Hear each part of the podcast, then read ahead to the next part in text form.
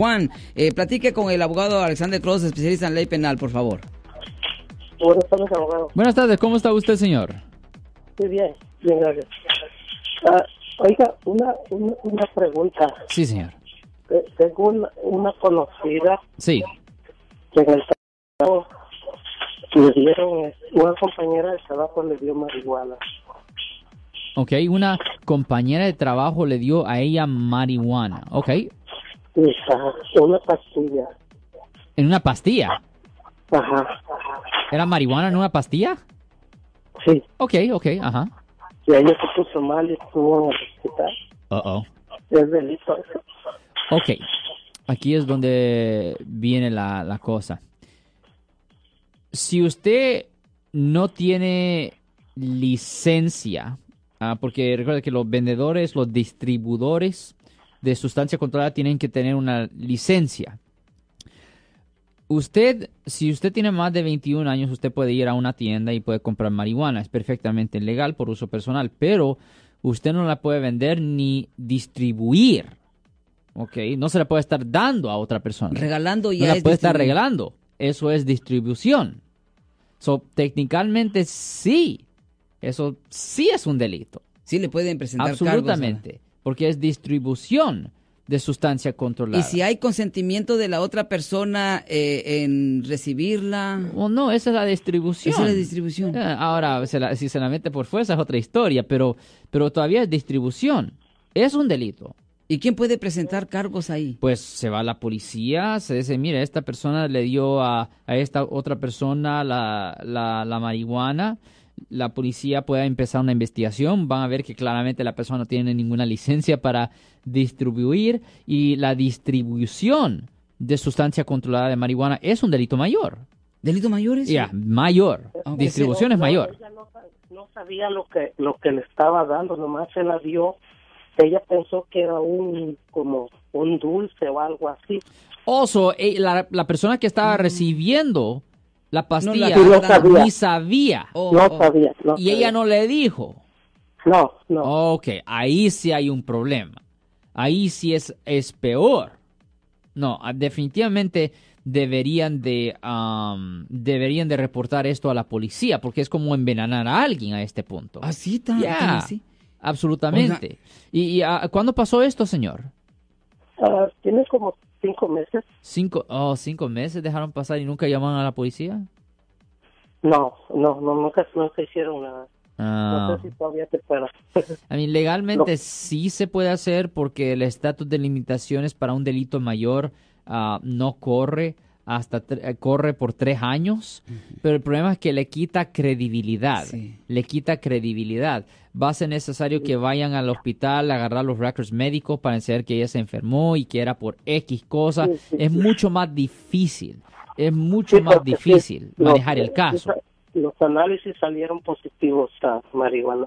Eso le iba a preguntar, Sí. que si fueron al hospital, si le dieron eh, el récord y ustedes lo tienen y, y el dictamen o el reporte médico dice de que es por sustancia de marihuana. Sí, pero el problema es que va a ser bien difícil convencer a un jurado de que X persona era responsable dio, por ¿verdad? eso, porque tanto tiempo ha pasado y ese es el problema. Sí legalmente pueden hacer la queja, legalmente sí pueden hacer la queja, pero quién sabe si esto termine con una convicción penal. Es posible que la persona va a salir libre simplemente porque es muy difícil convencer a un jurado de la culpabilidad de la persona. Ahora, si la persona confiesa, si la persona dice, sí, es verdad, lo hice, pues eso es otra historia. Pero, abogado Alexander Cross, especialista en ley penal, usted por Sí. la experiencia y todo lo que tiene eh, ya eh, llevando estos casos, eh, la persona que se lo dio eh, tiene un récord de consumo personal.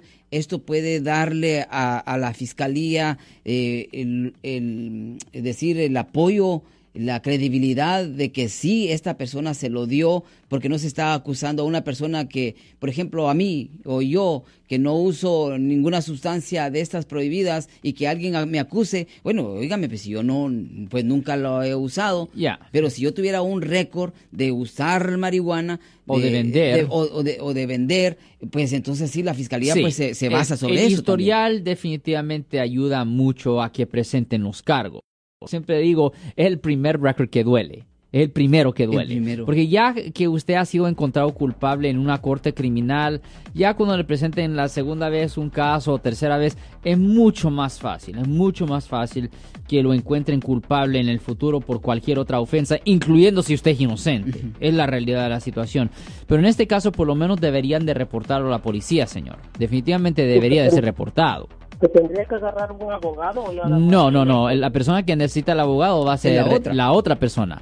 La persona que es acusada por haber cometido la falta. Por ejemplo, la persona que le dio la píldora, ella es la que ah, nos debería de llamar a nosotros si le presentan cargos a ella. Pero ustedes tienen que ir a la policía. Pero yo les recomiendo, ya ve que yo doy muy pocas recomendaciones, pero en este caso, pues me llegó la palabra que dijo el abogado Alexander Cross, este podría llegar a, a ser una un caso de envenenamiento.